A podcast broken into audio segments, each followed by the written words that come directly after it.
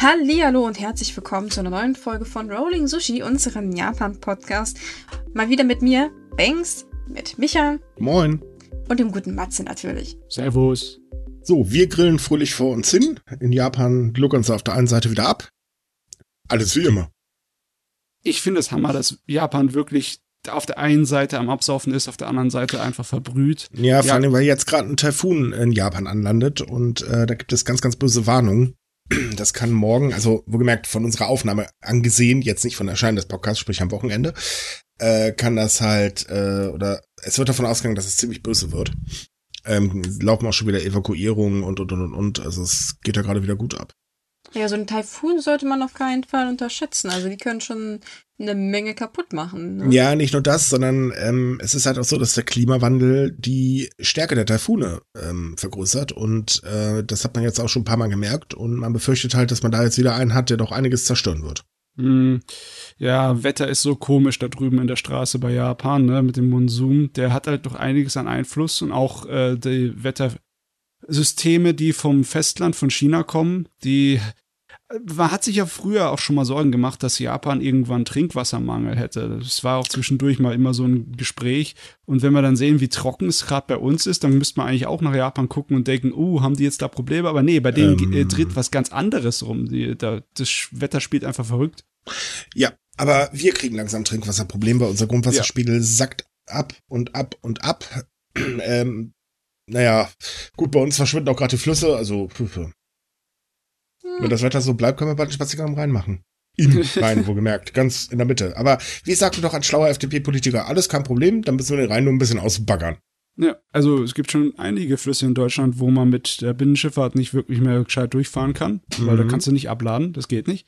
Und auch der Bodensee hat schon mal einen Meter verloren jetzt. Das ist. Naja, und auf der anderen Seite die Oder-Gifte gerade so fröhlich vor sich hin. Also es ist, äh, die Oder ist heftig. Das hat mich ja. gerade an die japanische Geschichte erinnert, weil da gab es ja auch einen ganz, ganz bösen Vorteil mit Quecksilber, der einfach dann halt nicht den Behörden genannt, gemeldet wurde, ne? Und dann äh, sehr, sehr schlimme Nachwirkungen bei der Bevölkerung war, die vergifteten Fisch gegessen hatten dann. Ah, das ist auch so ein ganz interessantes Kapitel. Ich glaube, viele wissen darüber gar nicht Bescheid. Ich habe da letztens einen sehr interessanten Film drüber gesehen, tatsächlich. Ja, ja die Minamata-Krankheit. Das genau. ist ein großes Ding in der japanischen Geschichte, aber klar, außerhalb von, äh, von Japan weniger. Außer du bist in der Universität. Ja, stimmt, das stimmt. Na gut, fangen wir mal an mit den aktuellen News. Unser erstes Thema ist mal wieder Corona. Mhm. Yay. Ähm, es ist halt so, dass äh, die Zahl der Infektionen momentan so ein bisschen schwankt, allerdings eher Tendenz nach ganz oben. Aber das Gesundheitssystem ist halt gnadenlos überlastet. Und jetzt gibt es einen neuen traurigen Rekord, denn ähm, vor ein paar Tagen musste ein Patient 35 Stunden auf einen Krankenhausplatz warten und innerhalb dieser 35 Stunden hat äh, die Mannschaft des äh, Krankentransports verzweifelt versucht, den Patienten wieder loszuwerden. Naja, gut, also ich, ich kann das verstehen, auch wenn du das jetzt so ein bisschen brutal formuliert hast, aber äh, ich denke, das ist kein schöner Job, wenn man nur wegen einer Person dauernd durch die Gegend fahren muss, weil es gibt ja auch noch andere Notfälle. Also ich kann schon verstehen, dass sie gesagt haben, wir wollen den eigentlich irgendwie loswerden. Ja, und der Aufenthalt im Krankenwagen über einen Tag lang ist definitiv auch nicht das Allerbeste für einen Patienten, auch wenn du direkt medizinische Notfallmaßnahmen einleiten könntest. Ne? Trotzdem nicht das Bequemste. Ja gut, aber trotz allem ist natürlich auch die Versorgung in einem Krankenwagen beschränkt. Die ist natürlich besser als zu Hause auf dem Sofa, das ist klar, aber im Krankenhaus ist dann immer noch äh, eigentlich so, sagen wir mal, der Goldstandard. Ähm, also es ist Gott sei Dank glimpflich ausgegangen, aber das ist schon hart sowas und diese Fälle häufen sich halt. Ähm, und jetzt gibt es noch einen anderen Fall, äh, der passierte am 5. August und da muss ich ganz ehrlich sagen, also da denkt man wirklich, das kann ja wohl nicht wahr sein. Denn, liebe Leute, was macht ein Krankenwagen wenn er seinen Patienten nicht los wird. 35 ja. Stunden durch die Gegend fahren? Nein, ja, äh, ja auch. Aber äh, einer in Japan hat sich dann gedacht, ach naja, wir machen das anders. Die haben einfach einen verletzten Mann an einen, den Ort des Unfalls zurückgekarrt, ihn im Prinzip rausgeschmissen und dort liegen gelassen. Ähm, also ich da müssten doch die Leute irgendwie Zusammenbruch hatten von Nerven, die den äh, Krankenwagen gefahren nee, haben. So also laut der Mannschaft des Wagens ähm, hat der Patient dem zugesagt, weil es sich nicht um einen akuten äh, Behandlungsfall äh, gehandelt hatte. Ob er jetzt wirklich zugestimmt hat, weiß er keiner. Es ging halt darum, dass ähm, das handelt sich um einen Motorradfahrer, der halt eben einen Unfall gebaut hat und ähm, ja, man hat ihn halt eben eingeladen, dann ist man losgefahren, dann hat man aber im Krankenwagen festgestellt, ups, verdammt, der ist ja Corona-positiv, gar nicht gut. Daraufhin sagte dann das Krankenhaus, äh, nee, den wollen wir nicht. Bitte woanders hin. Problem ist halt, das woanders war in dem Moment auch schwierig. Tja, und dann dachte man sich, na gut, wir fahren bald zurück. Ähm, er hat ja Ja gesagt, keine Ahnung, was an der Drogen erstand, und dann legen wir ihn da wieder hin. Äh, also, Blöd ja, ist halt bloß, der war halt nicht ganz unverletzt. Also der hatte schon ein schön gut ordentlich gebrochenes Beinchen.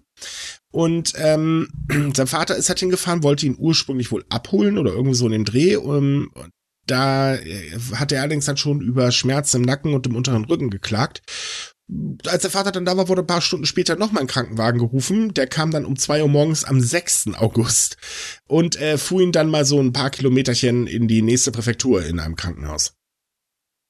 Ja, also oh, was, okay. was ich dämlich ich kann es ja nachvollziehen, wenn der Fall wirklich nicht so schlimm ist und der Patient darauf besteht, ja, es ist in Ordnung, ich kann am nächsten Tag ins Krankenhaus gehen, dass sie ihn nicht nach Hause gefahren haben, sondern dann gleich einfach an der Straße am Unfallort wieder abgesetzt habe. Was haben ja, gut, da lag gedacht? wahrscheinlich die Maschine noch rum, aber ähm, so oder so. Ähm, das Ding ist halt, äh, Sanitäter können vielleicht verstehen, okay, es ist kein akuter Fall, aber trotz allem nach einem Autounfall oder Motorradunfall in dem Sinne weiß man eigentlich, hm, ein Mensch sollte doch vielleicht mal wenigstens durchgecheckt werden. Sicher ja. ist sicher, nicht? Und ähm, außerdem ist es halt so, in der Regel werden ja auch Schmerzmittel und so weiter verreicht. Wir wissen, ähm, die benebeln ein klein wenig und jemanden dazu fragen, können wir sie dann einfach wieder zurückfahren und da rauslassen? Äh, ja, die Antwort ist wahrscheinlich sehr ernst zu nehmen. Hm. Ich meine, es gibt doch auch irgendwelche Hausärzte, die röntgen können. Hätten sie nicht einfach zu einem anderen äh, privaten Arzt Nein. hier fahren können? Nein, denn anhand der Corona-Infektion ist das nicht erlaubt. Ach so, stimmt ja. Hm. Ah, das wollten sie schon irgendwann mal so einfädeln, dass auch das äh, andere Ärzte außer die Krankenhäuser machen können, aber das haben sie ja noch nicht gemacht, ne? Sie, sie wollten. Ja. Sie wollten. Das mit den Wollen und Machen, das ist, naja, ne? Da liegen immer Welten dazwischen. Da kommen wir gleich auch noch mal zu. Da sehen wir nämlich dann wirklich mal, was das für eine Welt ist. Ähm, es gibt aber noch ein anderes Problem, denn, ähm, naja, wenn man halt eben mit Corona infiziert ist oder glaubt, man ist mit Corona infiziert, sagen ja die, äh, oder hat die Regierung ja jetzt zum gebeten, bitte, bitte geht nicht einfach in ein Krankenhaus, Schrägstrich, medizinische Einrichtung, weil ihr überlastet sie. Geht euch testen. Das Problem ist aber, es ist gar nicht so leicht, sich testen zu lassen. Als Beispiel dient mal wieder Tokio. Also die Stadtverwaltung von Tokio hatte ursprünglich geplant, dass äh, im Rahmen des Gesetzes zur Verhütung von Infektionskrankheiten täglich 100.000 Tests durchgeführt werden sollen von Ärzten. Hört sich ja ganz gut an. Durchschnittlich werden ungefähr 33.000 Tests durchgeführt, an guten Tagen wohlgemerkt. Ne? Hm. Das Problem ist, wenn äh, jemand dann dahin geht und es ist halt äh, meistens so, man hört dann eben, ja, wir haben keine Termine. Ja, doof hm. gelaufen. Man braucht aber diesen Test, um eben die Selbstquarantäne beim Arbeitgeber wiederum äh, irgendwie zu rechtfertigen, weil sonst ist man halt, naja, fern von der Arbeit. Äh, es ist auch sehr unpraktisch. Und das zieht sich durchs gesamte Land. Ah, also im Prinzip denselben Bullshit, den wir zuletzt hatten, ne? Mhm. So, ja, klar können sie Test machen, so in zwei Monaten vielleicht, wenn wir gut sind. Auch. Oh Mann, nee. Also da gibt es wirklich unterschiedliche Art und Weisen, wie das, äh, ja, das Gesundheitswesen zusammenbrechen kann. Wir hatten es ja bei den ersten großen Wellen so, dass die Intensivstationen völlig überlastet waren. Das ist jetzt nicht so. Dafür sind generell wegen zu vielen Krankheitsbildern einfach die, äh, das Personal ist hinüber. Da ist niemand da, der das machen kann. Richtig. Und es kommt ja noch eine andere Sache hinzu. Personal fällt ja auch reihenweise aus, weil, haha, Corona-Infektion. Also jedenfalls äh, in Japan. Ähm, es gibt aber noch ein anderes Problem. Zum Beispiel in Kanakawa. Da untersuchen nur etwa ein Drittel der medizinischen Einrichtungen die Menschen, die sich halt mit dem Coronavirus infiziert haben. Die anderen sagen einfach, äh, nö, Okay. Und es gibt noch weiteres Problemchen, weil eigentlich hatte die japanische Regierung geplant, landesweit Testkits zu verteilen. Ja, jetzt ist aber das Problem, dass die Präfekturen jetzt gerade eine Möglichkeit suchen, ähm, dass die Testkits auch benutzt werden können, ohne dass man dafür in eine medizinische Einrichtung geht, damit sie halt entlastet wird. Äh, ja. Klappt aber nur semi-erfolgreich. Ich meine, wie haben sich das vorgestellt? Also die Testkits kannst du dann nur benutzen, indem du unter Aufsicht von irgendeinem Arzt dann dich selbst testest. Mhm. Ähm, ja, okay, da kannst du ihn auch selber machen lassen, es geht schneller. Ja. Nee, nee, geht ja nicht, wenn du ihn selber machen lässt. Ja, nee, geht ja nicht, haben ja nicht genug Leute. Richtig. Deswegen ist er ja natürlich weiterhin auch auf einem ganz schlauen Weg. Jetzt sagt man nämlich, naja, dann werden wir den Coronavirus halt wie eine Influenza klassifizieren und dann müssen alle, Infizi äh, alle Einrichtungen äh, infizierte Personen untersuchen. Äh, nur da hapert es dann auf in einer Umsetzung, weil das funktioniert halt leider nicht so richtig. Ja, das, das wäre aber rein theoretisch jetzt möglich. Das ist einfach nur halt die typische Bürokratie, die da im Weg steht. Ja, und es gibt ja noch ein ganz anderes Problem, um das man sich ja gerade vorrangig kümmert, denn das ist ja im Stimmungsbild gerade wie, äh, wieder, äh, oder spiegelt sich im Stimmungsbild gerade wieder, ist also wichtiger. Und das ist nämlich die Vereinigungskirche. Denn es ist ja, sagen wir mal, dann doch ein bisschen in den Fokus gerückt, dass die Vereinigungskirche ein bisschen mehr in der Politik drin hängt, als es eigentlich sein sollte. Also sprich, eigentlich hat die da gar nichts zu suchen. Und äh, der liebe Herr Premierminister Kishida meinte ja äh, vor, ich glaube vorletzte Woche, äh, liebe Mitpolitiker, bitte prüft eure Verbindung zur Kirche und stellt sie nach Möglichkeit ein. So. ja, jetzt sind aber zwei Sachen passiert. Kishida hat nämlich sein Kabinett umgestellt. Das heißt, wir haben ganz viele neue Minister, äh, darunter ist auch Shizu Abes Bruder übrigens rausgeflogen. Der war Verteidigungsminister. Ähm, damit wollte er das Problem eigentlich angehen und äh, wieder Vertrauen der Bevölkerung herstellen. Das Problem ist jetzt, dass die Liste äh, der Politiker, die halt Verbindung zu dieser Sekte haben, aber immer länger und länger und länger wird. Jetzt haben wir ein neues Kabinett und mindestens vier Schrägstrich, äh, sind glaube ich sogar sieben, wenn ich mich gerade nicht irre, der Minister meinten halt schon, ja, also wir haben Verbindung zu denen die sind nicht zu knapp. Und ähm, insgesamt haben, seitdem Kishida das gesagt hat, bis äh, Stand heute, also sprich den Samstag, 22 Politiker gesagt, yo, hey, wir haben Verbindungen, finden wir aber gar nicht so schlimm. Hm. Hm. Damit ist die Befürchtung, oder damit wird die Befürchtung halt immer größer, dass diese Sekte halt wirklich extrem Einfluss in die japanische Politik hat. Denn es kam ja äh, auch raus, weil man kann ja schlauer halber nachschauen, dass tatsächlich das, was die LDP einer Verfassungsänderung vorhat, sich komplett mit dem deckt, was die Leute dieser Sekte von sich geben. Oh Ach, Mann. Na, Überraschung. Surprise! Oh Gott, auf den ersten Blick sah diese Kabinettsumbildung schon nach ein bisschen einem Kraftakt aus, weil er muss ja sowieso, er muss sowohl die ähm, ja das Ansehen der Partei in der Bevölkerung ein bisschen aufbessern, als auch noch die LDP zusammenhalten. Also er kann sie nicht so umstellen, dass dann irgendwie die sich die ganze Zeit gegenseitig ankläffern, ne? Wie da hat er aber was Geschicktes gemacht. Er hat tatsächlich Leute, die im Prinzip von der politischen Bühne dank Abe verschwunden sind, ähm, wieder zurück ins Boot geholt und hat gleichzeitig auch alte Vertraute von Abe einen, einen höheren Posten gegeben. Zum Beispiel ist halt eben Abes Bruder äh, nicht mehr Verteidigungsminister. Nö, der ist jetzt hochgerutscht in die Führungsriege der LDP.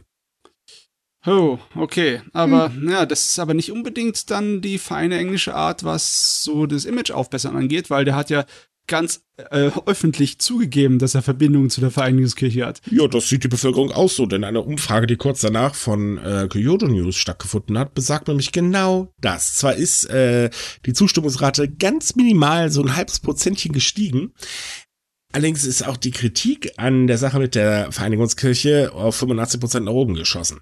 Ui, ui, ja. Also, nee, hat nicht wirklich funktioniert, was er davor hatte. Und dadurch, dass die Liste halt immer länger wird, und wir können davon ausgehen, dass sie in den nächsten Tagen noch länger wird, äh, steigt halt der Druck auf Abe, weil, äh, Quatsch, nicht auf Abe, Entschuldigung, äh, steigt halt der Druck auf Kishida. Denn äh, das Problem ist halt, naja, äh, gut, sie können jetzt im Prinzip alleine regieren, aber die Beliebtheit ist halt auch wichtig, weil sonst äh, klappt das nicht so ganz so mit den Umsätzen. Ähm, und das führt halt eben dazu, dass er jetzt schleunigst was machen muss, aber er hat gar nicht so viel Handlungsspielraum. Weil trotz dessen, dass das Urgestein Abe, und der war ja wirklich wahnsinnig mächtig, nicht mehr da ist, ist aber immer noch die Fraktion da und äh, die führt natürlich strikt den Weg weiter. Natürlich, die lässt sich nicht so schnell abbringen von dem, was er vorhat, siehe Verfassungsänderung. Nö, es geht halt um Macht, ne? Und wir wissen ja, äh, wenn Politiker Macht haben wollen, dann holen sie sich die. Ja, ich frage mich, wie viele Leute in Japan das so mitbekommen haben, verfolgt haben, als dann dieser politische Skandal drüben in Südkorea war, wo auch eine Sekte für verantwortlich war und viel das Korruption. Das ist genau die gleiche Sekte. Es ist die, genau die gleiche Sekte. Ja, okay. die kommt ja aus Südkorea. Es ist genau die gleiche Sekte. Vereinigungskirche. Also, ja. In Japan hat sie ein bisschen anderen Namen. Wir nennen sie halt Vereinigungskirche, weil es genau derselbe Club ist. Ja, irgendwie kann mich noch erinnern, dass, es, dass sie anders bezeichnet wurde damals. Deswegen habe ich gedacht, das wäre noch eine andere. Aber äh, An Moon oder Moon An oder irgendwie so. Ja, ja, ja. Ja, es ist genau derselbe Club. Ach du Scheiße. Mhm. Ist nur ein anderer Name. Die sind da sehr kreativ. Oder der, der verstorben, ich glaube, der ist verstorben, wenn ich mich gerade. Ja, ich glaube, ja, der verstorbene Gründer gilt halt eben als sehr rechts, also wirklich sehr, sehr rechtskonservativ. Sehr, sehr, sehr, sehr rechtskonservativ. Ja, also wo, wo wir hier diese Vergleiche haben mit den Pla Plänen der äh, LDP und dem der Agenda der dieser ja neureligiösen Gruppe, da du darfst da, sie ruhig Sekte nennen übrigens. Okay, also die Sekte, die hat äh, Vorstellungen, die sind unangenehm. Ne? Mhm. Da ist eine Menge drin dabei, dass äh, so automatische kriegsrechtsartige Zustände hervorrufen könnte bei bei bei Dings bei bei irgendwelchen Katastrophen oder bei sonstigen äh, Zwischenfällen außenpolitischen. Ne? Zuerst hat es die Vereinigungskirche gesagt und danach hat's Aber gesagt in dem Vorschlag zur Verfassungsänderung. Ja. Und das zieht sich durch. Hinzu kommt, äh, dass sie jetzt auch vor ein paar Tagen eine Veranstaltung hatten und rate mal, was da für ein riesengroßes Plakat hing. In Gedenken an. Ach. Also, ich sage so, die Verbindung zwischen Abe und der Sekte sind schon ein bisschen auffällig mittlerweile. Weil wenn da so ein großes Plakat hängt, von dem dich Abe angrinst, äh, bei einer Veranstaltung dieser Sekte, äh, naja, äh, ich, ich glaube, da könnte man schon von Verbindung sprechen. Ja, also es sieht wirklich nicht gut aus. Nee, Diese Agenda nicht. von denen ist eine extreme Stärkung von staatlicher Macht und ja. eine Entmündigung von allem, was hier so normaler Bürger eine Demokratie hat. Ja, man äh, kann ein ganz einfaches Beispiel, das ist ähm, die gleichgeschlechtliche Ehe. Ja. Klar, heißt nicht jeder gut, auch in Deutschland nicht, wissen wir, ist mir aber persönlich Schnurz, sollen sie krähen, die Leute, ist mir egal. Wer heiraten will, soll heiraten, fertig hinaus. Ähm, die LDP ist ja strikt dagegen, weil das zerstört ja das äh, Familien, äh, die normale Familie, bla bla bla bla. Also so die üblich dummen Argumente, was eigentlich sowieso totaler Käse ist. Aber okay, belassen wir es mal dabei.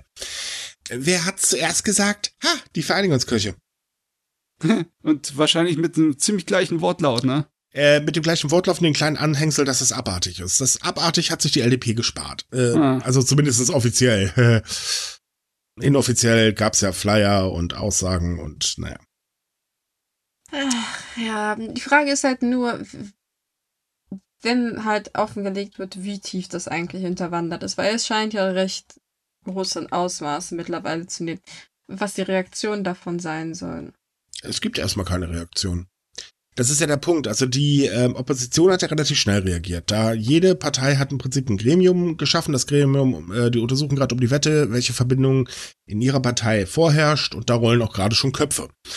Ähm, die LDP hat das gesagt und sagte aber gleichzeitig auch, ja, habe schon längst abgeschlossen, die Überprüfung. Ja, ja, wie gut die Überprüfung war, sieht man jetzt, weil, oh, guck mal, da ist ja wieder einer, oh, guck mal, da gibt's ja wieder einer zu und so weiter. Also sprich, da hat überhaupt nichts stattgefunden.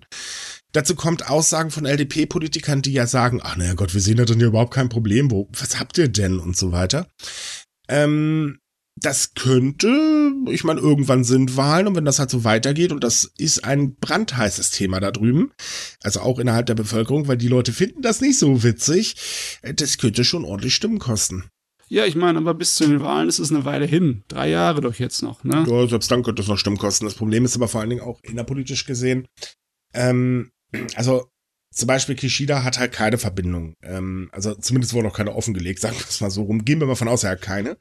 Ähm, aber er muss sich halt eben gegen die konservativen Flügel natürlich durchsetzen. Er hat ja keine andere Wahl, wenn er seine Politik vernünftig verfolgen will.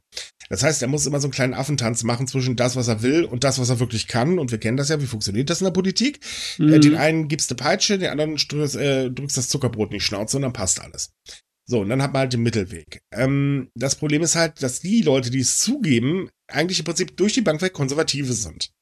Das heißt also, von da aus können sie schon gewaltig einflussen auf die Politik. Und ähm, leider ist diese konservative Fraktion extrem groß innerhalb der LDP. Das ist ja die größte, also, Moment, für die Leute, die es nicht wissen, die LDP ist in verschiedenen Fraktionen aufgeteilt. Die konservative, das ist die, ähm, hat äh, Aber-Fraktion, die hat Abe kurz nach, boah, ich das, Anfang des Jahres, glaube ich, übernommen. Ähm, das ist halt die größte. Die hat auch die meiste ähm, Macht, weil da sitzen halt auch ganz hohe Persönlichkeiten der Partei drin. Und ähm, der Premierminister ist zwar gleichzeitig der äh, Chef der Partei, aber er kann halt nicht einfach irgendwas machen, ohne dass er nicht auf Widerstand stößt, weil die können einfach alles blockieren, was nicht mehr drauf auf dem Baum ist. Und genau da liegt der Hund drin begraben. Denn es ist so, dass ähm, Gishida gar kein großer Freund von der Verfassungsänderung ist, aber trotzdem richtet er sich halt danach, weil der Druck sonst zu groß wäre und er gar nicht mehr regieren könnte. Und sie könnten ihn auch tatsächlich absetzen. Ja. wenn sich halt herausstellt, dass zu viele einflussreiche Politiker halt mit der Sekte unter einer Decke stecken oder zumindestens sich ihre Vorstellungen, ihre politischen mit der Agenda der Sekte hier decken, hm. dann wird sich da nicht wirklich viel ändern, weil das ist dann halt, wenn es zu groß ist, dann kann man sich das Ganze nicht bewegen, ohne dann halt den ganzen Turm umzuschmeißen. Das ist der ja? Punkt. Hinzu kommt, ich meine, die sind ja auch nicht ganz unumstritten, die äh, Damen und Herren der Vereinigungskirche. Ja. Ich meine, äh, diese Massenhochzeiten, das ist schon mal Punkt eins. Äh, das ist, also weiß Gott kein, äh, nee, schön ist das nicht, vor allem, weil es sich auch teilweise um Zwangshochzeiten handelt. Und auf der anderen Seite ist das Problem mit spirituellen Verkäufen. Die sind sowieso, also das ist eine Sache. Ähm, da wird halt äh, unter Druck ähm, werden die Mitglieder dazu gebracht, teure, wertlose Dinge zu kaufen, weil das halt eben eine Verbindung zu den Ahnen gibt und so weiter. Das ist also richtig heftig. Da gibt's auch immer reihenweise Klagen und so weiter und so fort. Und ähm, dass dann Politiker trotzdem damit anbandeln, das ist so, wie soll ich sagen, man, man merkt, es geht, ist einfach nur eine reine Machtgeilheit. Weil da kommt, gibt's Unterstützung, passt, fertig, wunderbar, ich kann weiter Geld verdienen, Welt ist in Ordnung. Dafür schnatter ich halt an jeder Pupsritze. Ähm, und das ist halt ein großes Problem. Ach ja, ich mag es, wenn Menschen ein moralisches Rückgrat wie ein Schokoladeniklär haben. Beleidige das Schokoladeniklär nicht. Ah. Das ist Handwerkskunst. Hm? Ähm, ich meine, woran man das sieht, dass äh, dieser Altherren-Club im wahrsten des Wortes übrigens äh, tatsächlich nur einfach auf Machtgeilheit aus ist, ist ja halt eben auch das äh, neue Kabinett. Weil das neue Kabinett besteht nämlich nur noch aus zwei, äh, was heißt also haufenweise Männern und zwei Frauen. Nur zwei. Selbst ja. zu Arbeitszeiten gab es drei Frauen. Ich meine, ist jetzt nicht viel mehr, aber es ist immerhin mehr. Ja, na gut, das war auch der Rekord, ne? Ja, nee, fünf, ähm, fünf waren der Rekord. Fünf war der Rekord, also vor Abe waren Ja, genau, vor, vor Abe fünf. Abe hat dann zwei rausgeschmissen, drei hat er sich nicht getraut und äh, Kishida hat es dann gleich mal bei zwei belassen. Oh, okay. Und auch die bekleiden eigentlich im Prinzip so unwichtige Posten, dass er die hätte auch gleich weglassen können. Also in der Tagespolitik ist im Prinzip keine weibliche Stimme mehr zu hören aktuell. Äh, naja, not surprised. Nö, dass die, dass die beiden ich mein, auch mehr so Vorzeigeobjekte sind, so, so, hier, wir haben sogar Frauen. Wir, oh. wir müssen ja, ne? Also, pff, so ich mein, ein kleineres Übel nehmen wir die. Im ähm, weltweiten Vergleich sind sie schon ziemlich tief in der Liste von den Ländern, was geschlechtsspezifische Unterschiede angeht. Mhm. Die haben sich gedacht, oh, da sind wir noch nicht tief genug. Da gibt's, haben wir noch Platz nach unten hin. Noch ein Stückchen tiefer. Noch ein naja, Stück. wenn man halt bedenkt, dass. Ich meine, es ist ja sowieso lustig, wenn man das jetzt mal bedenkt. Die LDP war die Partei, die am lautesten geschrien hat: Gleichberechtigung!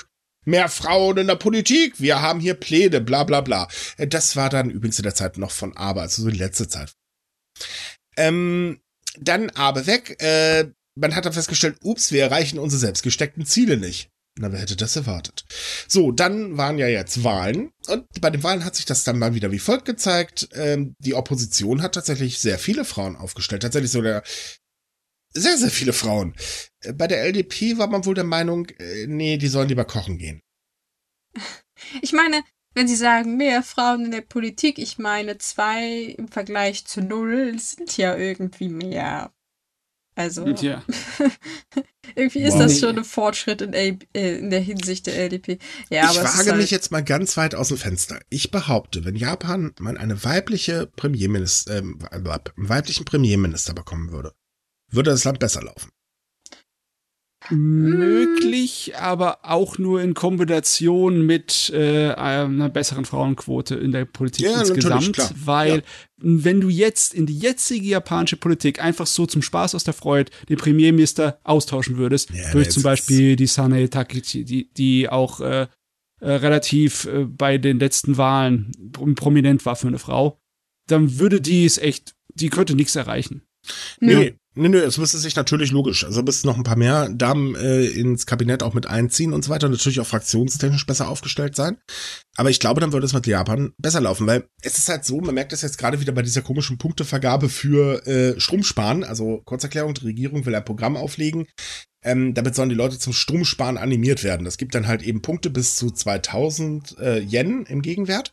Das sind so 14 Euro, schieß mich tot, die man dann zusätzlich nochmal auf die Stromrechnung, ähm, also womit man halt den, die Stromrechnung reduzieren kann. Das ist im Prinzip nix. Das Ganze, und davon gehen jetzt äh, tatsächlich alle Experten in Japan aus, äh, wird eigentlich nur so funktionieren. Die Leute, ähm, also vor allen Dingen Unternehmen werden das sehr gerne machen. Aber auch nur, weil sie halt wirklich sehr viel in dem Fall sparen können. Ähm, aber der Effekt selber, der wird eigentlich im Prinzip bei gleich Null sein. Und solche sinnlosen Programme, ich meine, sagen wir mal ehrlich, die Politik legt die Dinger wie am Fließband auf. Äh, fast alles, was da kommt, sind sinnloser Blödsinn. Sei ja. es jetzt die Sache mit ähm, dem japanischen Tankrabatt. Ich meine, Japan hat ja auch, und das vor uns, äh, den Benzinpreis subventioniert und speziell die Einkäufer subventioniert. Das Problem ist, es hat eigentlich im Prinzip überhaupt nichts gebracht. Das hat den Preis für ein paar Tage runtergehalten, aber das war es dann halt auch schon. So, pff, verpufft. Äh, und so weiter und so fort. Das zieht sich wirklich komplett durch. Ja, ich meine, die versprechen sich schon was von der politischen Werbewirksamkeit dieser Maßnahmen, ne? Dass sie dann halbwegs schön aussehen damit bei der Bevölkerung, aber ja, wenn sie so Eine weitermachen. Tageszeitung in Japan hat das diese Woche ganz gut zusammengefasst. Die Machtgeilheit der Politik. Mhm. Und hat dann halt Politiker aufgezählt. Das, also es war wirklich, war super toll. Ich glaube allerdings, die Zeitung existiert jetzt nicht mehr. ähm, weil ähm, die hat halt tatsächlich sehr schön beschrieben, welche Politiker eigentlich wirklich nur auf Macht technisch arbeiten. Das sind einfach die meisten. Ich meine, klar, das ist immer so Politik. Ne? Wer geht freiwillig in die Politik? Wer was verändern will, geht nicht in die Politik. Das weiß jeder, das macht man einfach nicht. Da geht man dann zu einer NGO, da hat man dann, äh, weiß Gott, mehr Möglichkeiten. Ähm, aber es ist halt einfach so, ähm, die, also man, man kann die japanische Politik äh, sehr gut mit der FDP vergleichen. Ähm, wir nehmen mal, was Lindner diese Woche gesagt hat. Ich meine, hey, die Mittelschicht besteht mittlerweile so äh, für Menschen, die so an die 60.000 Euro verdienen. Finde ich übrigens super Mittelschicht. Falls ihr die findet, sagt mal Bescheid. Man, man tut halt sehr viel für die Leute, die Macht und Geld haben. Für den Rest allerdings nicht. Das sieht man ja am neuen Kapitalismus. Äh, was wurde rumgetönt? Schöner Kapitalismus, alle Menschen werden jetzt wieder mehr Geld haben, bla bla bla bla bla. So, dann äh, gab's das erste Mittelding, was man da mit den Konservativen so ein bisschen abgesprochen hat. Das war dann halt, juhu, Abenomics. Nur halt mit dem kleinen Zusatz, jeder, der Geld hat, soll investieren, weil das ist gut und das tut den Staat gut und dann passt alles. Ja, blöderweise haben aber die ganzen Zeitarbeiter und, und, und, und, die haben das Geld dafür gar nicht. Die können davon null profitieren. So, und ähm, auch äh, das Sozialsystem zum Beispiel. Das Sozialsystem in Japan ist extrem marode. Klar, ich meine, logisch, wer so viele ältere Menschen hat, äh, der muss halt dementsprechend auch ordentlich Sozialkosten aufbringen. Äh, das Problem ist, das geht aber grundsätzlich alle Maßnahmen, die das verbessern sollten, gehen halt eben zulasten der jüngeren Generation, die aber auch nicht so viel Geld hat aber da haut's ordentlich rein. Und das ist im Prinzip so, ähm, ja, man arbeitet halt in erster Linie mit Placebo und für sich und sein Klientel. Und das Klientel ist das, das Geld hat. Ja. Ja, das ist äh, es ist auch ein Problem, dass äh, die demokratische Macht in Japan nicht so wirklich genutzt wird von der Bevölkerung. Dieses Verdrussenheit, ne? Die, dieser Verdruss gegenüber der Politik, der ist ganz giftig für eine Demokratie. Ja, aber es gibt ja auch ein Problem und das ist durchaus begründet. Diesen Verdruss äh, kann man allerdings verstehen, denn das Problem ist, erstens herrscht die Meinung, ist egal, wie mich wähle, kommt sowieso derselbe Scheiß bei raus, was ja auch tatsächlich stimmt. Und zum anderen hat Japan eine Opposition, die kannst du getrost in der Pfeife rauchen, weil äh, mehr als große Sprüche kloppen nee, die sind sich uneins, äh, das funktioniert intern alles nicht und so weiter und so fort, bringt also nichts, die zu wählen. Ergo, es läuft doch beim selben raus. Du hast eine Wahl, die LDP gewinnt, fertig, ob man jetzt hingeht oder nicht. Und genau so denken unglaublich viele Japaner. Was ich auch verstehen kann, wenn ich ehrlich bin. Ja, das es ist halt nur problematisch, weil die Regeln fürs Herrschen bleiben die gleichen, egal ob du eine Demokratie oder eine Diktatur bist. Mhm. Derjenige, der an der äh, Spitze ist, kann halt nicht allein herrschen und er braucht so viel Vertreter aus dem Volk oder Vertreter aus den Machtbereichen der Gesellschaft wie möglich und der muss sie bei Stange halten. Und in der Demokratie ist logischerweise, idealerweise die Bevölkerung ein sehr, sehr großer Teil von dem, was äh, alles mhm. am Laufen hält und damit auch den großen Batzen an äh, ja, Macht und Geld bekommen es sollte. Gibt ja aber ein schönes Be ja? Es gibt aber ein schönes Beispiel diese Woche, warum eben einfach viele sagen, er bringt doch sowieso nichts. Das Staatsbegräbnis von Shinzo Abe. Ja. Das Staatsbegräbnis das, oh, kommt nämlich in der Bevölkerung gar nicht gut an, weil es ist erstmal ganz schön teuer. Es wird aus Steuermitteln bezahlt, aber ist nicht gerade unumstritten. Ich meine, der hat wirklich Skandale gesammelt, äh, wie andere Leute, äh, was ich, Sammelkarten. Ähm, und es war damals schon für sehr viele verwunderlich, dass er immer mit einem blauen Auge davon, oder sogar noch mehr als einem blauen Auge davon gekommen ist ähm, äh, beziehungsweise weniger. Und äh, jetzt ist es so, gegen das Staatsbegräbnis hat sich halt eine Bürgergruppe formiert und hat einen Eilantrag bei Gericht gestellt und gesagt, ey Freunde, das kann ja wohl nicht sein. Unterbindet das. Jetzt ratet mal, was das Gericht gemacht hat. Ja, abgelehnt. Ja, aber wie ist die Sache? Es fand nicht mal eine Anhörung statt. Das lief nach dem Motto gelesen, gelacht, gelöscht. Ja, da, da sieht man richtig dran, wie verzweifelt sie daran sind, in keinster Weise der Bevölkerung irgendwie Macht äh, zuzustehen. Die genau. hätte die Macht theoretisch, aber solange die alle so verdrossen sind, kann die Regierung dann halt sich auf ihre Sachen konzentrieren, was ihnen lieber ja. ist. Und das ist natürlich Lobbyarbeit und Wirtschaft und bla bla. Und da wird das ist, ist es regelrecht peinlich. Ne? Es, es ist, es ist peinlich, total, weil ähm, man sagt auf der einen Seite, hier, wir sind ja, ne, und so weiter, Demokratie, Blasitz, blub. Aber das war's dann halt auch im Prinzip, weil ähm, es ist halt ein reiner Lobbyclub. Hm.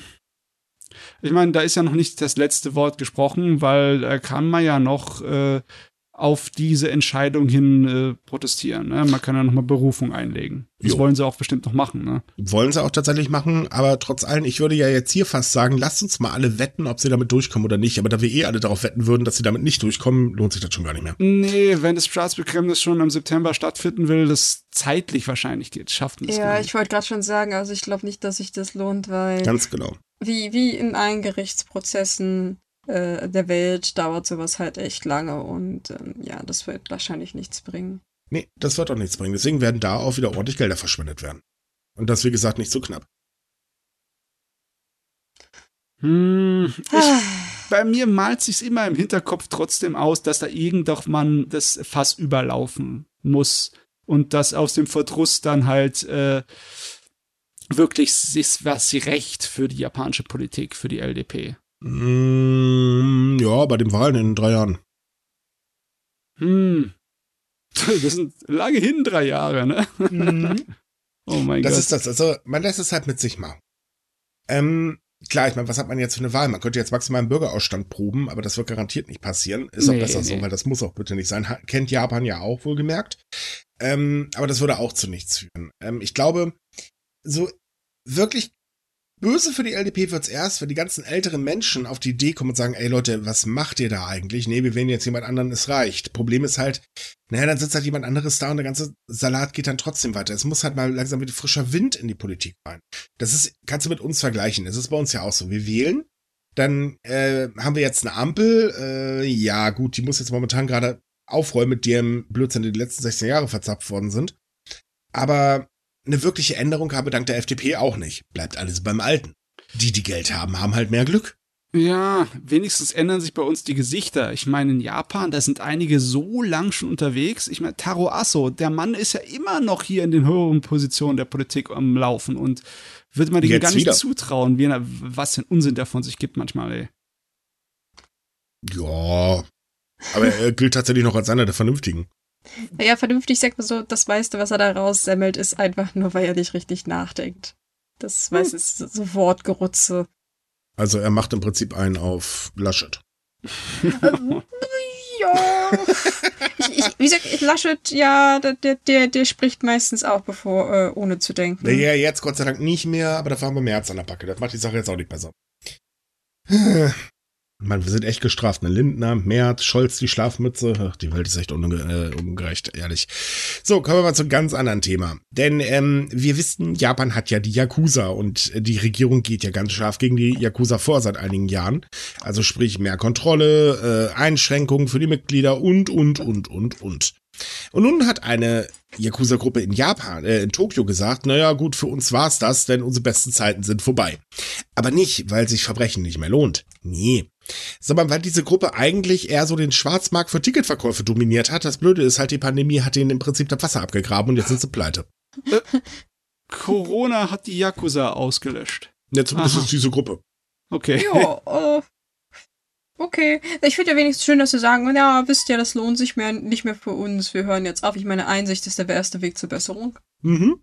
Also das Ding ist halt, sie hat sich wirklich darauf konzentriert, Stände auf Sommerfestivals zu betreiben und halt eben äh, unter der Hand Tickets zu verkaufen.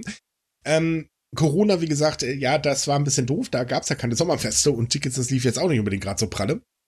Und dazu kommt natürlich noch die Ticket-Digitalisierung, da macht das Verkaufen auch keinen Spaß mehr. Ähm, Jetzt steht allerdings die Polizei vor einem Problem, denn eigentlich wurde schon letzten Monat die Auflösung bekannt gegeben, also zumindest unter den Yakuza-Gruppen.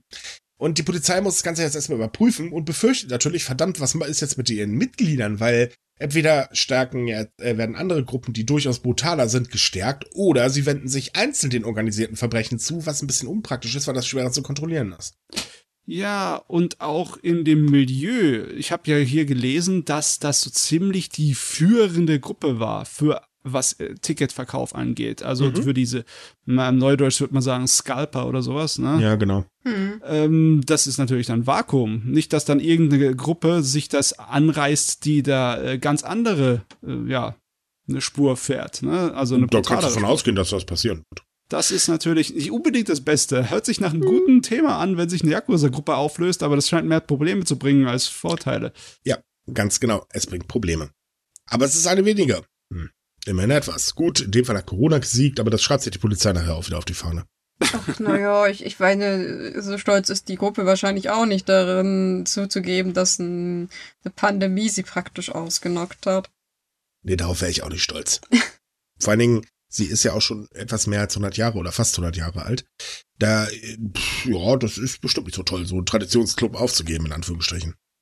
Oh, Schützt die doch japanischen Traditionen? Nein, äh, Nein, Fall bitte eher nicht die nicht. Yakuza. Und wenn mir jetzt hier wieder einer mit Romantisierung der Yakuza ankommt, dann kriege ich einen Schreikrampf, weil das sind nämlich einfach nur Verbrecher. Und wer Menschenhandel und so weiter betreibt, tut mir leid, der ist nicht gut. Nee, es ist äh, halt tatsächlich so, sehr viele romantisieren ja wirklich die Yakuza und das nicht zu knapp. Und ähm, ich finde mal, es wird halt immer vergessen, was die halt noch so machen. Ich meine, klar, jetzt schwarz Tickets verkaufen, ne, mein Gott, das ist, weiß Gott, nicht das Schlimmste der Welt. Aber auf der anderen Seite, naja, Menschenhandel, Drogenhandel, äh, Geldwäsche und, und, und, und, und. Das ist schon ordentlich. Mord Ja. und Totschlag.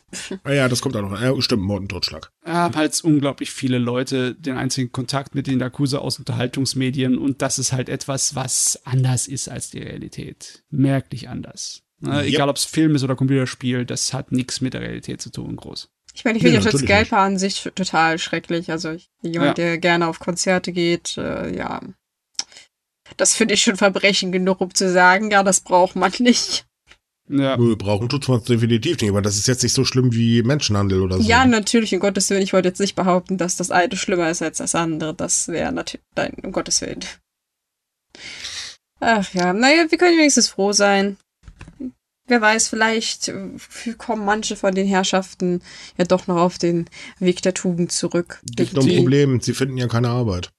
die kommen auf den Weg des Altersheims bei dem Durchschnittsalter von den Leuten da. Ja, das stimmt ja, ich habe ganz vergessen, jo. Naja, Ruhestand verfrühter, warum nicht, ne?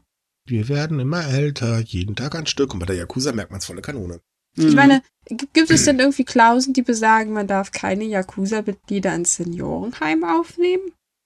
Das weiß ich jetzt nicht, aber das würde mich auch nicht wundern. Ne, wundert wohl es nicht, aber ich mich interessiert das jetzt gerade nur so, ob das denen auch verweigert wird. Das wäre irgendwie sehr skurril, aber ich könnte es auch andererseits ganz verstehen. kurz, mal eben ganz kurz, weil ich das hier ständig im Hintergrund höre. Ich weiß nicht, ob es auf meiner Tonspur landet. Äh, falls ihr euch wundert und jubelnde Leute hört, ähm, sorry, Köln spielt. Da schafft man, äh, also keine Schallschutzisolierung schafft das den Jubel der Kölner Fans. Also beim allerbesten Willen nicht. Und ich höre sie ja. die Ja. ganze Zeit jubeln. Ich schätze mal, Köln führt wahrscheinlich. Ich weiß nicht, Naja. Bundesliga ist ja wohl wieder. Ach, ich habe keine Ahnung. Ich habe keine Ahnung. Aber wenn es draußen so ein Jubel ist, kann Köln einfach nur spielen. Ansonsten würden sie nicht jubeln. Weil, nee, Karneval ist nicht, dann werden sie auch besoffen. Also, obwohl, naja, ist egal. So, äh, ein weiteres Thema. Japan schrumpft weiter. Also jetzt nicht Landmasse, aber bevölkerungstechnisch. Denn ähm, Japans Bevölkerung sank am 1. Januar auf 125 Millionen äh, 93. Und zwar mit einem Rekordrückgang von 726.342 seit Beginn der Datenerfassung 2013. Grund dafür ist, äh, dass die Zahl der Verstorbenen ordentlich angestiegen ist, die Zahl der Geburten wieder mal deutlich nach unten geschossen ist und natürlich das Einreiseverbot, denn daher äh, oder da äh, und natürlich das Einreiseverbot, denn deswegen kamen weniger ausländische Menschen nach Japan, die dort eingewandert sind. Ja, die sind ziemlich gesunken. Ganze 100.000 im Vergleich zum Vorjahr. Und Mhm. das ist doch jetzt schon einige Jahre in Folge, dass die am Sinken sind, ne? Ja, also die Bevölkerung schrumpft und schrumpft und schrumpft. Es ist ja jetzt auch kein Wunder, ne? Also, wenn man jetzt mal ehrlich ist, der Anteil der wirklich alten Menschen steigt in Japan ja immer weiter. Die Zahl der Geburten sinkt äh, jedes Jahr auf neuen Rekordstand. Äh, wundert mich nicht. Oh mein Gott, äh, da, da fällt einem nur schwarzer Humor dazu ein. Äh, Jupp. die werden wahrscheinlich keinen so Fachkräftemangel haben bei den Lehrleuten. Aber nein, doch, haben sie.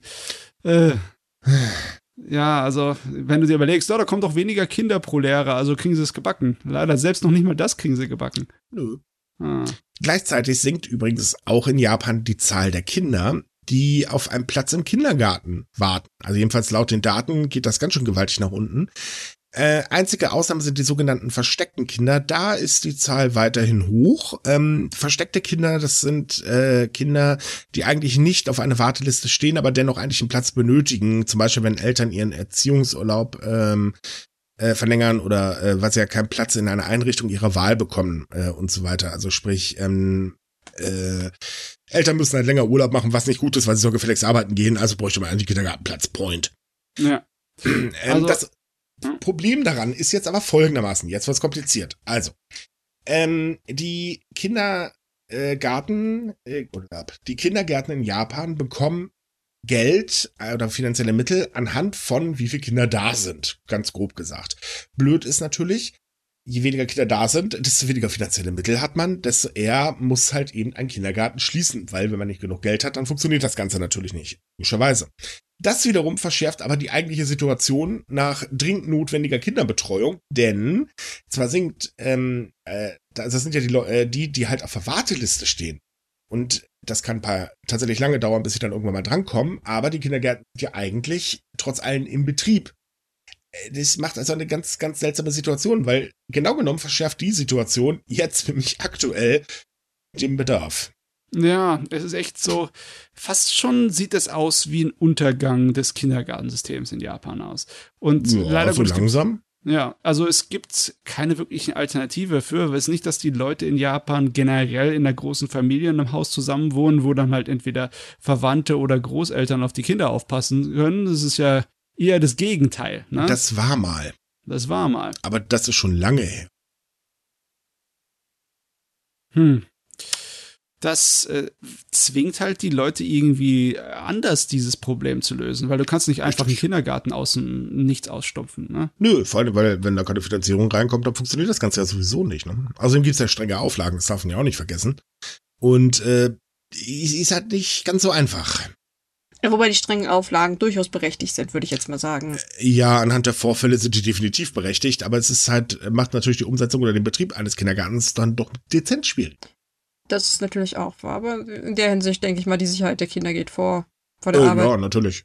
Aber trotzdem ist es sehr faszinierend, wie gesagt, wie diese Zahlen sich im Prinzip so ein bisschen auscanceln. Also eigentlich ist das eine was Gutes, aber an, umgedreht hinter den Kulissen ist es dann doch wieder was Schlechtes. Ja, man könnte ja einfach die Art und Weise der Be äh, Berechnung der Zahlungen ähm, ändern. Und zwar geht man ja immer von der Warteliste auch mit aus. Also sprich, was könnte der Bedarf sein? Wenn man aber nach dem tatsächlichen Bedarf mal rechnen würde, dann würde das Ganze sich ein bisschen entspannen. Aber komischerweise will das ja keiner. Hm. Äh, das, das verstehe ich nicht. Das wäre eine Lösung. Das wird natürlich das System auch umkrempeln, weil dann hättest du viel mehr kleinere Kindergärten. Ne? Mhm. Aber das wäre nicht unbedingt was Schlechtes. Nö, definitiv nicht. Hm. Aber Also, ich weiß nicht. Meinst du, das ist noch zu retten? Das System des Kindergartens in Japan? da wir von der japanischen Politik reden, nein. Naja, ich meine, der war schon eine Weile lang hinten dran, im äh, besonders im internationalen Vergleich. Man kann ne? es so sagen. Noch brennt der Schuh nicht stark genug, damit die Politik sinnlose Maßnahmen unternimmt. Ja. Das hört sich jetzt doof an, aber genau so ist es ja nun mal leider. Es Ja, wird halt erst stimmt. was unternommen, wenn der Schuh brennt und dann gibt's halt ein Pflasterchen, weil Pflaster löschen Feuer bekanntlich. Den Feuerlöscher nimmt man allerdings nicht, weil ist zu teuer. Ich habe keine Ahnung. Ja, ich meine, bevor da irgendwas passiert, sehen die Eltern und die Gemeinden sich gezwungen, irgendwie das auf andere Art und Weise zu lösen. ne? Können sie aber nicht. Das ist das Problem, weil die Gesetze sind mittlerweile so dermaßen scharf, dass sie nicht einfach irgendwas aus dem Boden stampfen können. Ich meine ja nur, Ist ne? eine doofe Situation, würde ich mal so ganz doof behaupten. Vielleicht äh, sehen wir dann einfach einen rasanten Anstieg im so äh, Kinderbetreuer, weißt du? Einfach Babysitter. Äh, na, das wird ja auch gerade verschärft. Das wird auch verschärft. Ne? Ja, Toll. und zwar ähm, eigentlich um die Kinder zu schützen, was auch definitiv notwendig ist. Äh, das Problem bei der ganzen Geschichte ist, das Gesetz schießt so weit hinaus, dass das einfach ein maximaler Behördenlauf für Kinderbetreuer ist. Äh, ja, das äh, sehr viele sagen, ach, weißt du, ich glaube, such mal lieber was. Das ist natürlich unschön. Das Mhm. hat wieder Einfluss auf alle möglichen anderen Sachen. Wie viel Leute Kinder kriegen wollen, wie viele Leute heiraten wollen, etc. für mich auch, ne? Ja, dazu haben wir ja jetzt auch noch ein paar Zahlen, ne? Äh, fangen wir erstmal an mit dem Vaterschaftsurlaub. Ähm, Im Jahr 2021 haben ganze 14 Prozent der japanischen Männer tatsächlich Vaterschaftsurlaub genommen. Irre, wa? Das ähm, ist nicht viel. Naja, es ist immerhin mehr als im Vorjahr und zwar 1,32 Prozent. Deswegen wird das auch als Rekord gefeiert. Ohne Witz, die Pressemitteilung, die las ich so, Leute, wir haben einen Meilenstein erreicht, die Welt ist so schön, wir sind so gut, Blasels blub. Oder denkst du dir so, ja, aber Frauen haben bei den Frauen waren das 85,1 Prozent.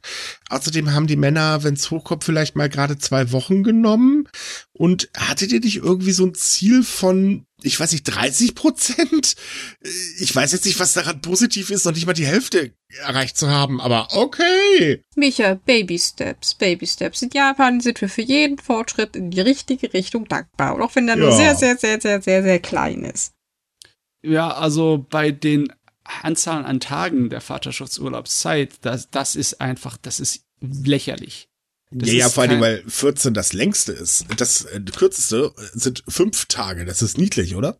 Ja, nett. Ich nehme ich nehme mal eine Woche frei, dann habe ich mich um die Kindererziehung gekümmert fürs nächste Jahr. Das, das, nee, nee, nee. Die wird einfach nicht ernst genommen. In das keinster ist, Weise. Na, na, na, na, das würde ich jetzt nicht so sagen. Ja, gut, das herrscht natürlich vor. Frau ist gefälligst dafür zuständig. Lass mich in Ruhe, fertig Ende aus. Das ist in Japan immer noch sehr vorherrschend.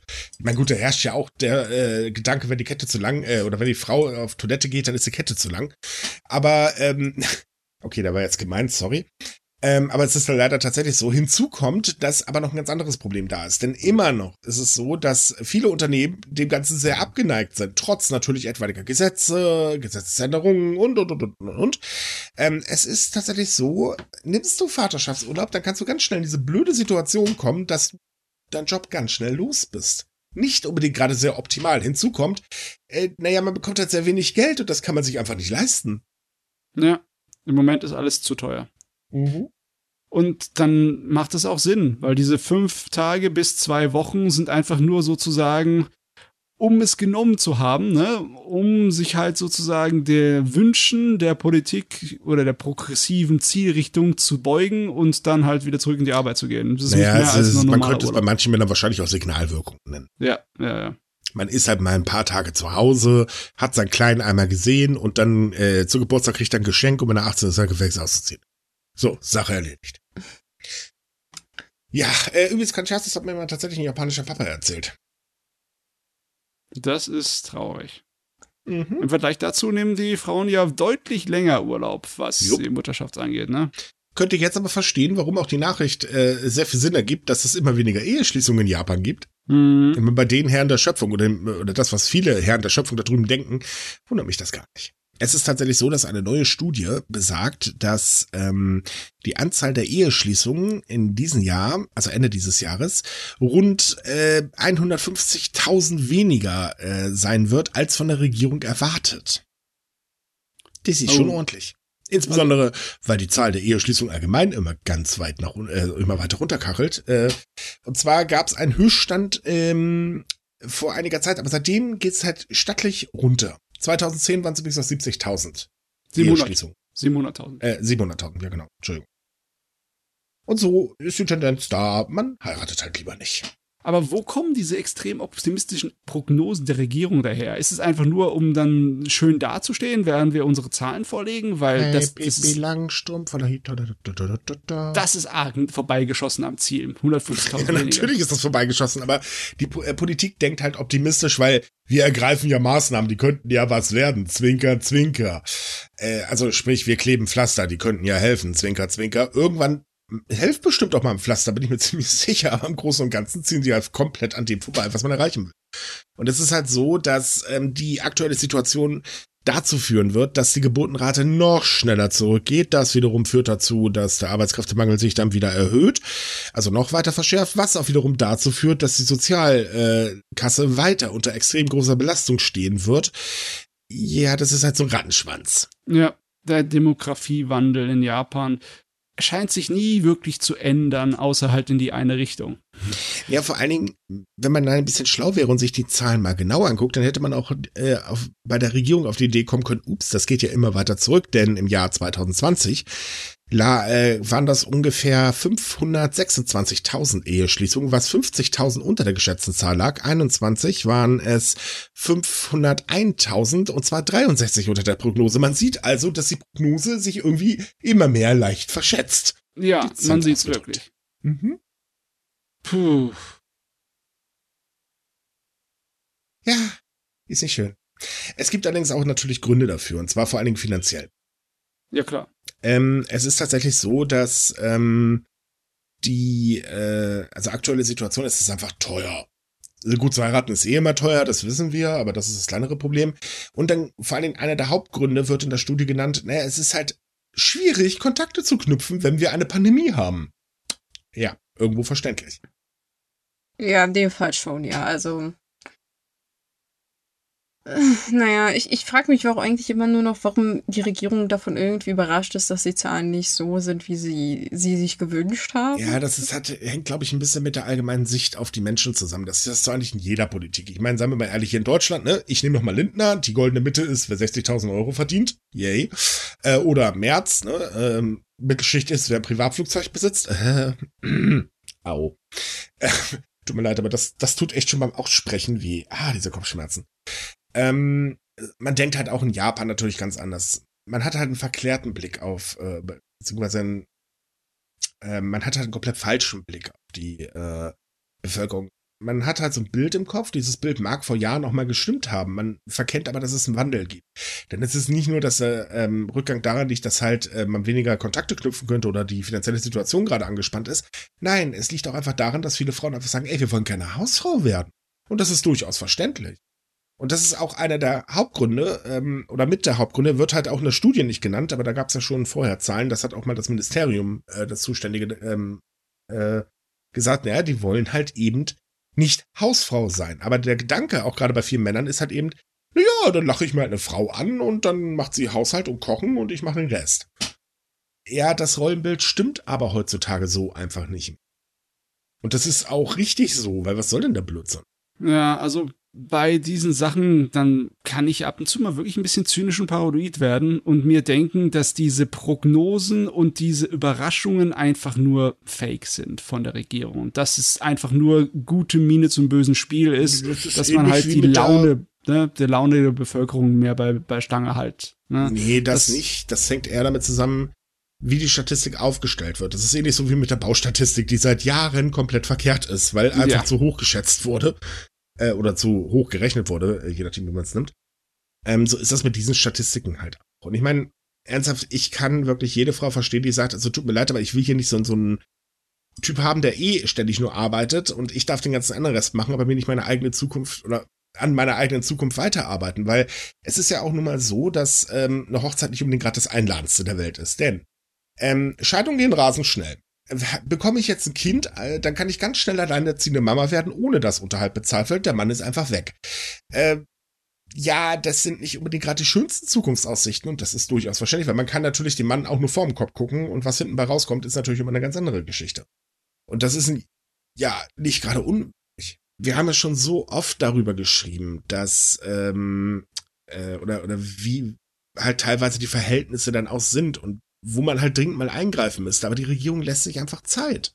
Ja, das ist, es ist halt so ein Thema, das wir immer wieder haben, bloß dass wir dazu irgendwie keine positiven Hintergrundinfos neue haben, weil wir wissen, es geht halt bergab und die Regierung ist so, hm, ah. Ja, ja, oh. hört sich schon ein kleines bisschen an wie Greatest Hits des japanischen Untergangs hier so. Also, okay, das ist ein bisschen bös gesagt, aber ja, was Demografieentwicklungen in Japan angeht, äh, hat man halt nichts Positives zu sagen. Einfach nur Probleme, die sich langsam aber sicher immer weiter anhäufen. Ja, man hat eben einfach eine Regierung, die nicht wirklich durchgreift. Ich meine, sie könnte ja was unternehmen. Das wäre überhaupt nicht das Problem. Man könnte einfach ganz massiv an der Gleichstellung arbeiten.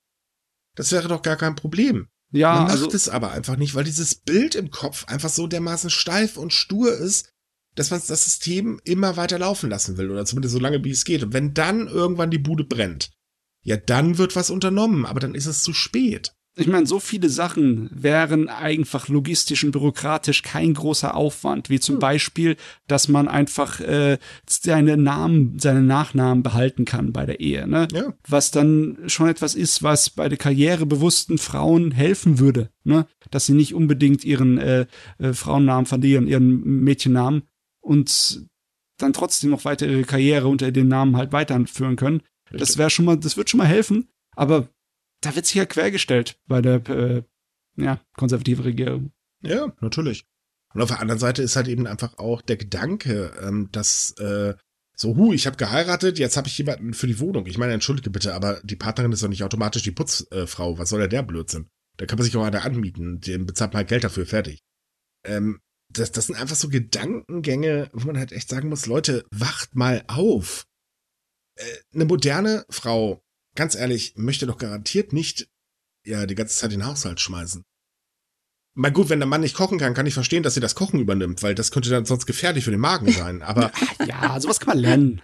Sicherheitsrisiko Nein, im Haushalt. Manche, manche können es nicht lernen. Glauben, manche können es nicht lernen. In dem Fall stimme ich Micha zu. Es gibt Leute, die haben null Talent für den Kochen. Den kannst ja. du noch so viele Kochbücher schenken. Den kannst du eine Maggi-Tüte in die Hand drücken und da wird Gift raus. Also geht es Flammen auf. Nach dem Stereotyp aus dem Anime. Also da kannst du wirklich Sachen herstellen, die dann sich durch die Tischdecke fressen, oder wie? Das kriegen einige bestimmten garantiert. Also genießbar wird es meistens nicht. Also ich, jetzt, ich möchte das auch nicht auf Geschlechter reduzieren. Ich meine, ich kenne Frauen auch Damen, können das übrigens die, auch sehr gut, ja. Ja, ich, ich hatte mal eine Lehrerin, die konnte nichts, also hat sie zumindest selbst behauptet, nichts Anständiges kochen, abgesehen von Pfannkuchen. Sie ist immer essen gegangen, weil sie mhm. meinte, nochmal will sie die Küche nicht renovieren. Ich Aber sie war wenigstens so ehrlich und hat zugegeben, dass sie es nicht kann. ich ich erzähle mal aus dem Fettnä äh, aus dem äh, Fettnäpfchen, klar, war ja eigentlich kein Fettnäpfchen. Ich erzähle mal aus der, äh, ne, ein bisschen aus, so schwank aus meinem Leben. Tatsächlich war ich letzte Woche auf ein Date und ich wurde zum Essen eingeladen. Äh, ja, war interessant und ich muss ganz ehrlich sagen, ich mag seitdem Bullrichsalz sehr gerne. Manometer, so ein Sodbrennen hatte ich auch noch nie und ich leide eigentlich ständig an Sodbrennen. Eieiei. Das war nicht schön. Und ich weiß übrigens nicht, was ich da gegessen habe. Ich habe auf Höflichkeit ein bisschen probiert. Es sollte wohl vegan sein, aber selbst da bin ich mir nicht so sicher. Ich weiß echt nicht, was es war. Und ich bin Na, der Meinung, es hat mit mir gesprochen. Ich habe es wahrscheinlich nicht gehört. Es hat um Hilfe geschrien. Micha, hilf mir. Hm. Ja, war, war ein tolles Date. Super Sache. Hm. Puh. Ach. Hat dir mein Essen etwa nicht geschmeckt? Doch, doch, doch, doch, doch, doch. Ja. ja. Schatz, willst du die Pilzsuppe etwa nicht essen? Ich meine, Micha, wenn du Alkohol hättest vertragen können, dann hättest du dann zu irgendeinem so Magenbitter greifen können. Ne? Der hätte da in dem Fall auch nicht mehr geholfen, glaub mir. Nicht geholfen. Keine Möglichkeit zur Neutralisierung. Das, das Problem war halt eben dieses unidentifizierte Dingsbums auf dem Teller. Ich weiß einfach nicht, was es gewesen ist. Und ich hoffe, die Dame hört den Kasten. Naja. Es naja, war von diesem Planeten. Davon kann man ausgehen. Ja, da. ja, aber von wo? Das ist halt fraglich. Ja. Leute, ich wollte heute auch noch essen. Können wir das Thema wechseln? ich krieg schon zuhört schon Sodbrennen. Okay, dann, äh, weil wir gerade bei Alkohol waren, kommen wir doch mal zum Sake, aber das Thema muss jetzt jemand anderes übernehmen. Ach ja, Sake. Wir haben ja die letzten paar Mal immer wieder über Sake gesprochen. Es gab ja auch letztens sogar welche bei uns zu gewinnen. Aber wie wär's denn mal mit wirklich, wirklich, wirklich ganz besonderen Sake, der mit sehr, sehr viel Liebe hergestellt wird von dem feinsten Reis, den man praktisch in Japan finden kann. Ohne Pestizide, alles schön handgemacht. Die Prozessherstellung auch, alles ganz schonend, ohne irgendwelchen neuen modernen Schnickschnack. Und sogar, ja. so, sogar das Unkraut wird von 606, äh, von 6600 Quadratmeter großen Feldern per Hand entfernt. Ja, mit so kleinen Rädern. Also, wie gesagt, alles wunderbare Handarbeit, alles ganz viel Liebe drin. Äh, die Sache hat nur einen Haken. Wie so oft hat Qualität auch ihren Preis und dieses wunderbare Sake-Set, das jetzt angeboten wird, das besteht aus zwei Flaschen mit sehr niedlichen 720 Millilitern und das ganze Set fängt bei 330.000 Yen an, was umgerechnet etwa 2400 Euro sind. Oh, das ist ich meine, man ist es ja gewohnt, dass wenn die Japaner so richtig aufdrehen, was Luxusartikel angeht, dass es dann kaum bezahlbar ist. Aber das ist doch schon arg viel. Du findest das viel, du kannst das nämlich noch steigern, wie gerade gesagt. Das fängt an. Das ist der normale Preis. Wenn du nämlich die Special Deluxe Edition haben möchtest, steigt der Preis natürlich. Und das hat nämlich was damit zu tun, es gibt nur 100 Exemplare von diesen Sets und die Special Edition sind halt die besonderen Nummern, in dem Fall die 7, die 8 und die 1. Das Set mit der Nummer 1 hat einen wunderbaren Preis von 1.230.000 Yen, was ganze schnappe fast 9000 Euro sind. hey, kann sich jeder Autonormalverdiener in Deutschland leisten, ne? Ja, theoretisch kann man sich das mal gönnen, ne? Oh, ich meine, warum nicht? Das Wunderbare dabei ist, ich würde wahrscheinlich den Unterschied gar nicht schmecken. Das ist. Okay. Vielleicht stimmt das nicht, aber es würde definitiv nicht im Verhältnis zum Kosten stehen. Also ich, ich, ich gebe ganz ehrlich zu, ich würde sowieso nichts Unterschied. Ich würde dran riechen und das wird genauso riechen wie eine Billigflasche, die ich gerade aufgemacht habe. Ich wollte gerade sagen, also das ist nicht böse gemeint, aber ich glaube, keiner von uns könnte das wertschätzen, weil wir nicht wissen, was wir da eigentlich vor uns haben. Der Preis ist übrigens auch dadurch gerechtfertigt, dass diese Flaschen auch mit Handarbeit äh, produziert werden. Also die sind da auch irgendwie ganz besonders bemalt, die Nummern ganz per Hand da irgendwie raufgestempelt und die Boxen alle ganz ausgefallen designt und solche Sachen. Ja, äh, ja, es ist schon ein Kunstwerk, nicht wahr? Ja, also In gewisser Weise. Tatsächlich.